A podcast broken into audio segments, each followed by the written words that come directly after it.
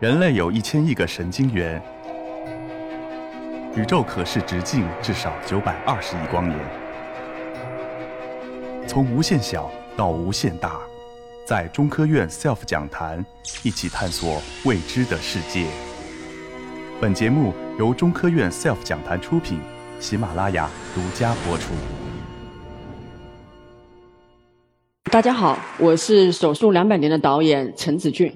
今天很高兴在这里有这么一个机会，给大家做一个关于医学科学纪录片的这么一个演讲，或者说是分享吧。嗯，手术两百年是我们去年在呃央视九套播出的这么一个六月二十二号到二十九号制作的一个大型的医学纪录片。谢谢刚才主持人帮我都介绍过了哈。呃，这么一个片子，我们确实做了三年，做的很苦。那么一年后的今天，我站在这里，呃，当然不是要来做一个呃，对对于这个这个我们痛苦创作的一个回忆的过程。呃，我们有蛮大的一个野心和企图，我们我们想要做这样一部片子，跟观众来分享这样一段手术两百年的历史。呃，从十九世纪手术作为一个新生的力量开始登上历史舞台，解决了很多困难，克服了很多问题。然后在二十一世纪变成了一个最炙手可热的，也是最主要的一种人类的一种疾病的治疗方法。这么两百年的一个手术的一个历程，所以我们也称之为是人类的一一段最独特的进化史。现在先给大家看一个小小的短片。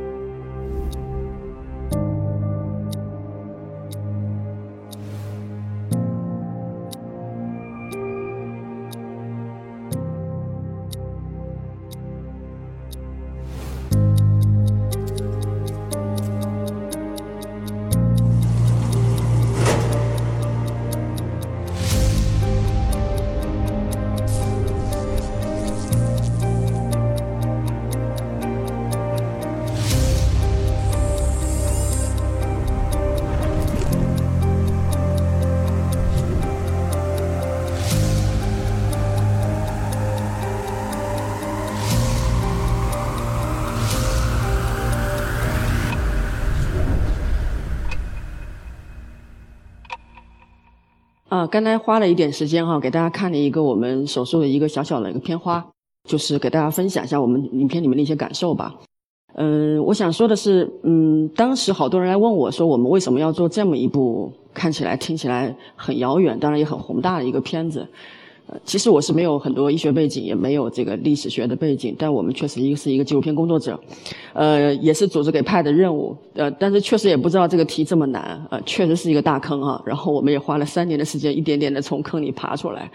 呃，因为国内这方面的一资料或者说片子非常非常的少，所以我们开始就带领整个团队，我们开始做这么一个片子的时候，我们就开始去找资料，这是我们的一第一步一个过程。然后我们其实想第一个线索和第一个想法就是手术两百年，那手术是什么呢？什么时候人类开始有手术的？啊，大家可以看到我们这个屏幕上的这张图，右边这张图，这是一个五千年前的，现在在山东博物馆的一个这个头骨。这头骨有一个三厘米的一个圆形的孔洞，嗯，可能这个孔洞是一个非常光滑的一个孔洞。这说明什么呢？这说明这个患者在他接受这样的一个开颅手术之后存活了，伤口愈合了，变得光滑了。这是五千年前的人类做了开颅手术。左边这个是一千五百年前的一个马尾毛缝合的痕迹，这是我们在新疆的一个考古现场发掘到的。这个姑娘其实不到二十岁，嗯，考古证明她是一个。当时进行了一个剖腹产，所以旁边的人试图用马尾毛去做这样一个缝合。呃，我想举这两个例子是说明，其实可能我们理解的手术在很早远的时间里已经存在了。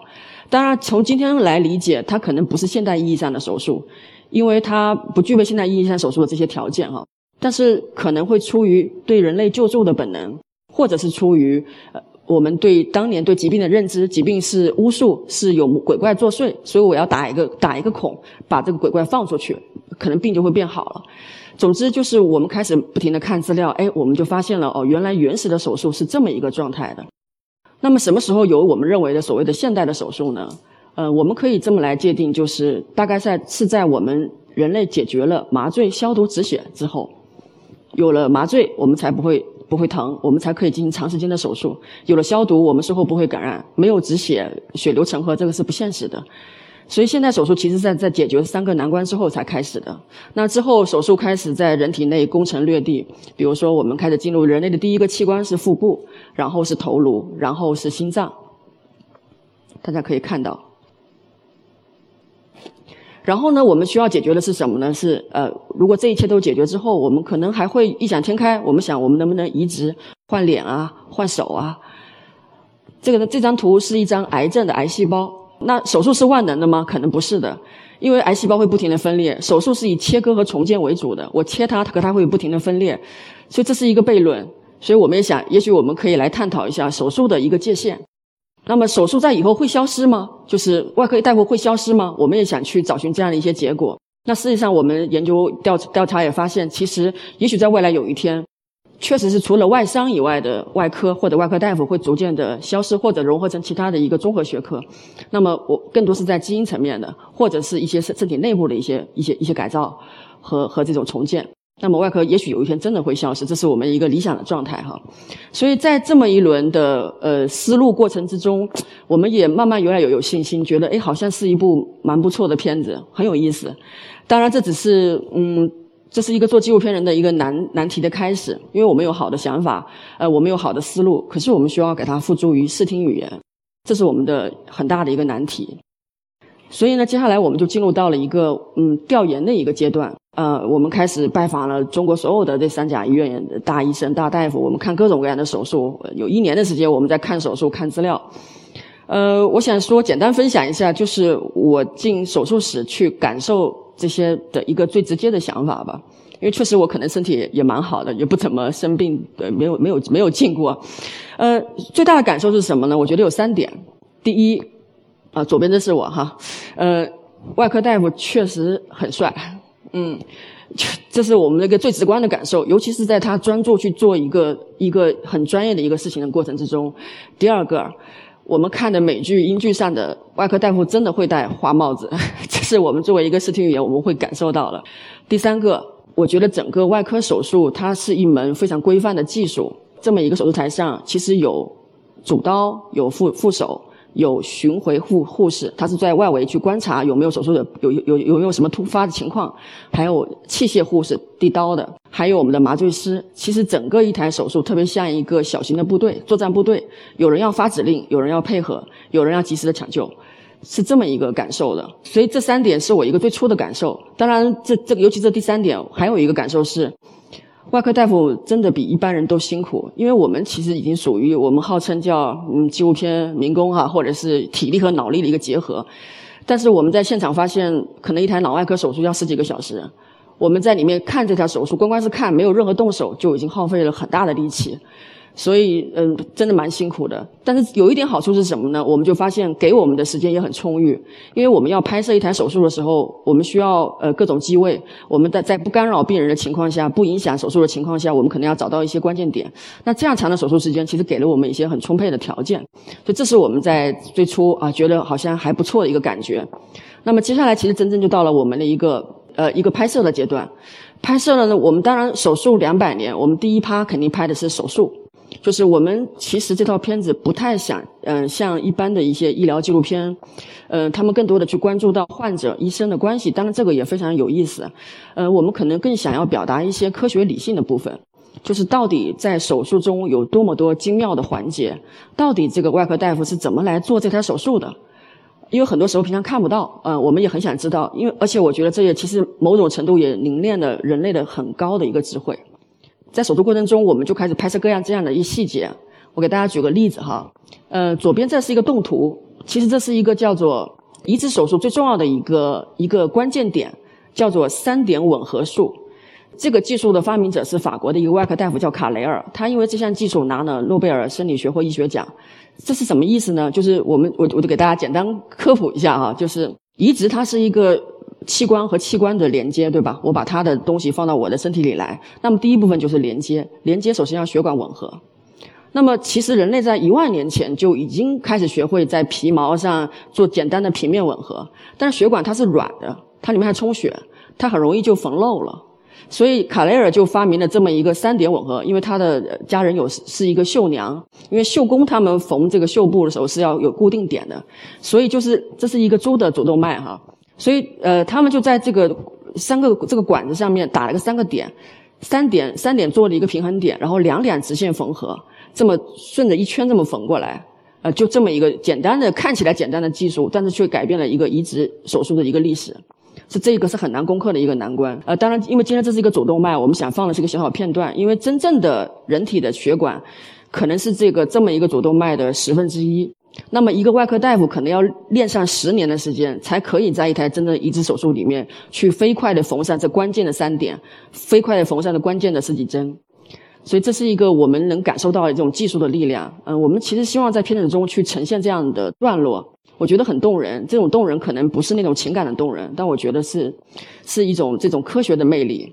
呃，除此之外呢，因为手术两百年，它是一个医学、科学甚至是历史纪录片。那么历史的部分，我们怎么去做呈现？这是一直困扰我们作为一个创作者的一个一个感受吧。嗯，医学的历史很长，我们去截取什么样的片段来给大家做一个呈现？怎么样给大家去构建一个医学的这么一个呃手术两百年这么一个历史呢？其实我们想了很多方法啊，比如说我们拍了很多博物馆，拍了很多档案馆，啊，我们也拍了很多的这些资料啊，专家的采访，嗯，但最终我们觉得，其实可能要跟观众做表达是一个故事的方式吧。我现在就给大家讲一个故事哈，这个故事应该很多人也听过，叫做百分之三百死亡率的故事。这是可能是人类手术历史上一个很有名的故事。一台手术，一个医生给一个病人做手术，最后死了三个人，听起来挺不可思议的。呃，这个故事是发生在没有麻醉之前。那么，一个英国的医生叫呃罗伯特李斯顿，他是被称为伦敦第一快刀医生。在人类还没有解决刚才我说的麻醉、消毒、止血的时候，人们要做手术怎么做呢？就是做一些体表的手术，比如截肢手术，要比快，因为特越快越不会疼，所以他的速度是非常快的。他的二十八秒他能做一个截肢手术。那么有一天就发生这么一个案例，他给。病人做手术，结果切到了助手的手指，助手后来呃死掉了。这个病人也因为术后的感染死了。嗯，现场有好多观众。那个时候手术室是非常随意的哈，你在任何地方都可以做手术，因为手术就是个木匠活。啊，现场观众看的太刺激了，心脏病死掉了。所以其实我们会去用一些这样的动画，或者是我们去这样一些博物馆的这些，这是这是李斯顿用的那把刀。呃，我们去通过这样的一些方式去呈现这些看起来很荒诞。很遥远，实际上其实离我们也就是不到两百年的时间的这么一些呃历史的一些碎片。再比如给大家看这个，这个也是在呃几乎是在同一时期的这种环形的剧场。当时的外科医生是在这样的一个剧场做手术的，可以卖票啊，旁边的观众呢可以呃可以买票来感受刺激，跟那个拳击赛是一样的那种有血腥有刺激，可能现场会有人死掉，甚至还是要绑住病人不让他逃跑，因为好多人忍受不了疼痛。再比如说这一张是更早的，就是外科外科大夫往前再追溯，可能是理发师，因为是一个不受人待见的一个一个一个一个职业，那会儿不是一个专门的职业。那么像理发理发店这个门口，这大家看到的这个红蓝白，其实代表了就是这三个这么一个元素啊。其实这些都能够去追溯到历史的一些片段，所以我们觉得，其实我们试图通过这样的一些段落去。做一个整理和摘取，让观众能够通过故事，通过这样的画面、有趣的一些段落，去感受到我们这样的一段历史。呃，但与此同时呢，我们也还做了一些其他的考量，比如说，刚才我前面介绍过了，手术其实是一直在人体内攻城略地了。比如说到了心脏，心脏是人类或者是说外科医生最后进入的一个器官，为什么呢？这边有一句话。在心脏上做手术是对外科医术的亵渎。呃，任何一个试图在心脏手术的人都会落得身败名裂。是因为心脏外科其实是为什么是人类最后一个进入的器官？是因为，呃，手术做手术需要两个条件哈，一个是术野干净，大家可以理解吧？你得特别的干净，我能看到他的这些伤口啊，我要看到缝合地方怎么缝。第二个，手术的这个呃对的这个物体，它必须是静止的。对吧？你不能乱动乱跳，否则的话你可能不好不好做，做的不够精细。那么心脏恰好是这两个前提的悖论，它又会蹦，他还充满了血液。但是这怎么做呢？这手术，所以当时就会有人发出这样的感慨，认为认为我们的人类可能就止步于此了。但是历史上总是有这样一些人，嗯，我觉得这个片子给我很多这样的力量哦，给我很多这样的惊险、惊惊怎么讲叫惊奇吧。他们真的会异想天开，他们真的可以代表人类去不断的向死亡、向疾病发起挑战。所以我们也找寻一些这样的故事。这个人叫做心脏之王，呃，里拉海。这个故事是发生在一九五五零年左右的这么一个故事了。嗯，因为这时候我们讲心脏已经到了二十世纪了嘛，没有像之前说的那些理发师那么久远了。我们去找到了这个里拉海手术的受益人或者叫当事人，一个患者，他叫麦克肖恩。我们拍了这么一个故事。当时手术心脏是一片低迷嘛，也有人提出这样的想法。那心脏不能做手术，我能不能发明一个机器去替代心脏给人类供血工作？然后这时候心脏就是静止了，不泵血了，其实就是死掉了。我在上面做缝合，慢慢的缝。那这个这样的一些人呃这种这种机器一直没有发明出来。这个叫里拉海的外科大夫非常的大胆，嗯，他是在美国的明尼苏达任任任职。那他就想了这么一个方法，有没有可能？我们用另外一个活人的心脏去替代患者的心脏工作，两个人同时做手术，然后这个这个活人的这个手的心脏去替代这个患者做患者的心脏，然后患者的心脏处于停跳的状态，他术也干净，没有血，那么这个手术就可以来进行外科的手术了。这么一个异想天开的事情，确实也实现了。那么在一九五四年，他就开始做了。第一次的这个叫交控制交叉循环手术，也就是我们所说的活体交叉循环。右边这个图是当时的一些实验的原理，那么他成功了。这个故事其实我去拍的，在美国我也讲过好多次，我我非常的感动，因为我拍的不是里拉海，因为他过世了，我拍的是他的一个患者，也就是一个叫麦克肖恩的人。他在一九五四年，里拉海做了四十五台这样的活体交叉循环手术，有二十八台是成功的。那么我拍的这个肖恩，他是唯一一个这个患者和捐献者不是父母，不是亲子关系的，因为大部分都是一些濒临绝境的人嘛，对吗？父亲或母亲，这都可以理解，因为没有别的途径了。虽然似乎有被医学伦理，但是这个是在在那样一个时刻，是可能唯一的一个稻草，也给别人一个救命的希望。那么我拍的这个肖恩，他实际上是一个志愿者去捐献的，呃，跟他做这么一台手术，最后成功了。他现在已经七八十岁了，是一个当地的爵士乐手。生活的很幸福，一家四代同堂。我们拍的时候特别的感慨，嗯，所以这可能是我觉得是作为这样的故事，是对于我们纪录片工作者的一种奖赏吧。就是你好像在某一个瞬间记录到了别人的时空，别人跟你分享一段生命，这段不只是他的生命，甚至是一段人类的历史的共同记忆。这是我们可能对于我们职业最大的一个回报吧。嗯。除了像我们刚才说的哈，就是我们从历史中去找寻这样的一些片段，我们在呃也找述一些这样的历史中的亲历者、发明者、当事人，还有一些就是除了历史，呃，除了手术本身，那我们当然会要面对一些就是最精尖的手术，这也是我觉得我们对于当下的一个认知吧。到底我们今天的手术到了一个什么样的一个程度？很多人知道，可是不完全知道。比如说，大家给大家看这个叫做背着心脏的男孩。右边这个是他的一个全世界最小的人工心脏，人工心脏，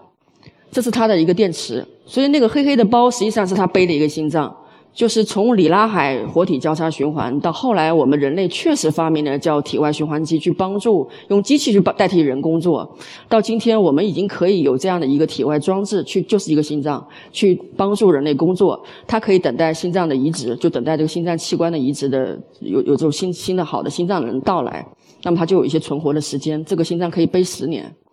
所以就是有些这样特别厉害的手术的这些最新的研究，我们也一直在关注。在这个片子过程之中呢，我们嗯其实从调研到拍摄，陆陆续续有两年的时间，六七百天的时间，然后我们受到很多的。医学的专家的欢迎，而且是前所未有的欢迎。我们蛮奇怪，觉得可能院士们都很忙，大夫们很忙。后来我就发现，他们可能是确实在国内没有这样的一些对这个领域的这种方式的去关注它。呃，他给了我们很多的支持。然后我记得戴克荣院士跟我说了一个观点，他说：“陈导，如果你有一天要拍摄一台能够代表中国外科手术的顶峰的，我建议你要拍这么一个手术，叫做中国式换脸。”啊，这就是一个中国式换脸，这看起来这个大家可能不太知道是什么一个东西哈，所以我们就去跟随了这么一个拍摄这么一个故事，能够代表中国的一个呃移植的最高水平，或者是世界的一个很顶级的一个水平的手术。呃，其实刚又讲回移植了，因为大家可以知道，移植很简单，就是呃不是很简单哈，移植就是有这么几个工序吧。首先我要器官和器官连接，对吧？然后我要让它不排异，那这个移植就算成功了。其实这个换脸也确实可以，你只要有这个别人的脸给捐献了，你确实可以把把别人的脸换在自己的脸脸上，这是已经可以实现的。那么在二零零五年，法国的嗯已经有这么一台手术，法国的一个女孩她就接受了这样一台手术，可是在二零一六年她死掉了。死于什么呢？死于排异，因为大家知道吃移植会要吃很多的这种药，那她的免疫力可能下降了，她的很多其他的病都出来了。所以中国的医生很大胆，他就想，那我能不能不要通过别人的脸或者别人的器官的捐献，我能不能在自己的身上种一个器官或者长出一张脸来？这听起来又是一个非常大胆的想法，但是确实我们一步步的看着它实现了。左边这个图其实是。是一个患者，他他们在胸部这个地方注入了一个水囊，然后不停的通过肪脂肪的干细胞加入，不停的扩大扩大，让这个皮足够薄。然后呢，这个外科大夫会在用自身的软骨，就是这个患者的软骨，去构建他的鼻子、嘴的一些器官，最后把这张脸移植到自己的这么一个脸上。我们拍了这么一台手术，呃，这个手术除了给我这种这种精尖到超出想象的一种震撼以外，嗯，更多的也给我一些。对于普通人的一种一种力量吧，因为我们拍的这个叫小金的姑娘，她其实非常年轻，她是一个学设计的人，她一岁就得了细菌感染，那么就是这台手术其实给了他一个活的尊严，所以这个故事我印象非常的深刻。这个图可能有点跳场哈，为什么放了这么一个图？因为我刚刚给大家说了这么多看起来很牛的。这个全世界畅游的，我们在历史和现实时空里不停的在找寻这么多代表人类的惊心动魄的历史。那现实生活呢？其实我们的生活就是铁窗泪，就是在拍摄的最后一年，我们有大量的素材，我们大概拍了五百天的素材吧。呃，回到机房，然后基本上大家就生活在一起，有一个阿姨给我们做饭，每天就望着这窗外的鸟巢，从冬天到夏天到春天到秋天，呃，然后片子。快要成型，要做出来了。嗯，在整个后期的过程之中，我们也开始做我们的主题音乐，开始做我们的动画。我当时跟我的音乐这个作曲说：“我说我希望你的音乐要在前进中带着回望，在曲折中带着一种振奋的力量。”呃，他说这导演很难实现你这个复杂的感情。我说这是我理解的医学的历史，呃，也是人类往前去向死亡挑战的历史。但其实呢，在整个后期之中，这段音乐也是伴随着我们，给到我们一些后期的力量的这这么一个感觉啊！大家可以听看这段音乐，我放一点点。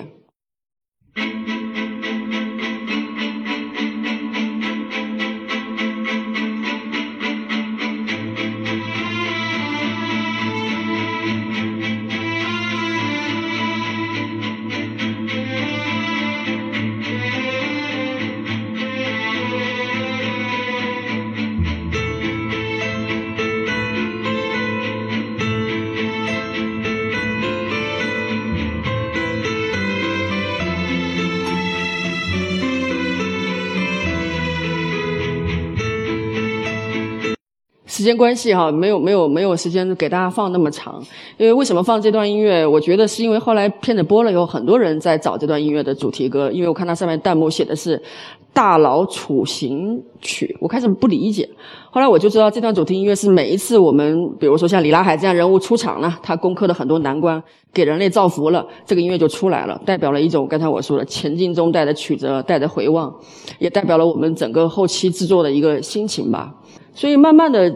从最初的拍摄一年调研到我们呃到我们之后的整个全球的拍摄，到整个后期的收工，我们大概三年，最后还有半年时间等待播出，三年半的时间我们就做了这么一套片子。其实最后给我很大的感受是板上的这句话哈，等会给大家放两个动画，是我在最后一个所有工序都完成之后，我们做片头动画，我的我我自己的一个理解，我觉得其实代表了我对这套片子或者我对这三年下来的一个心理路程的理解。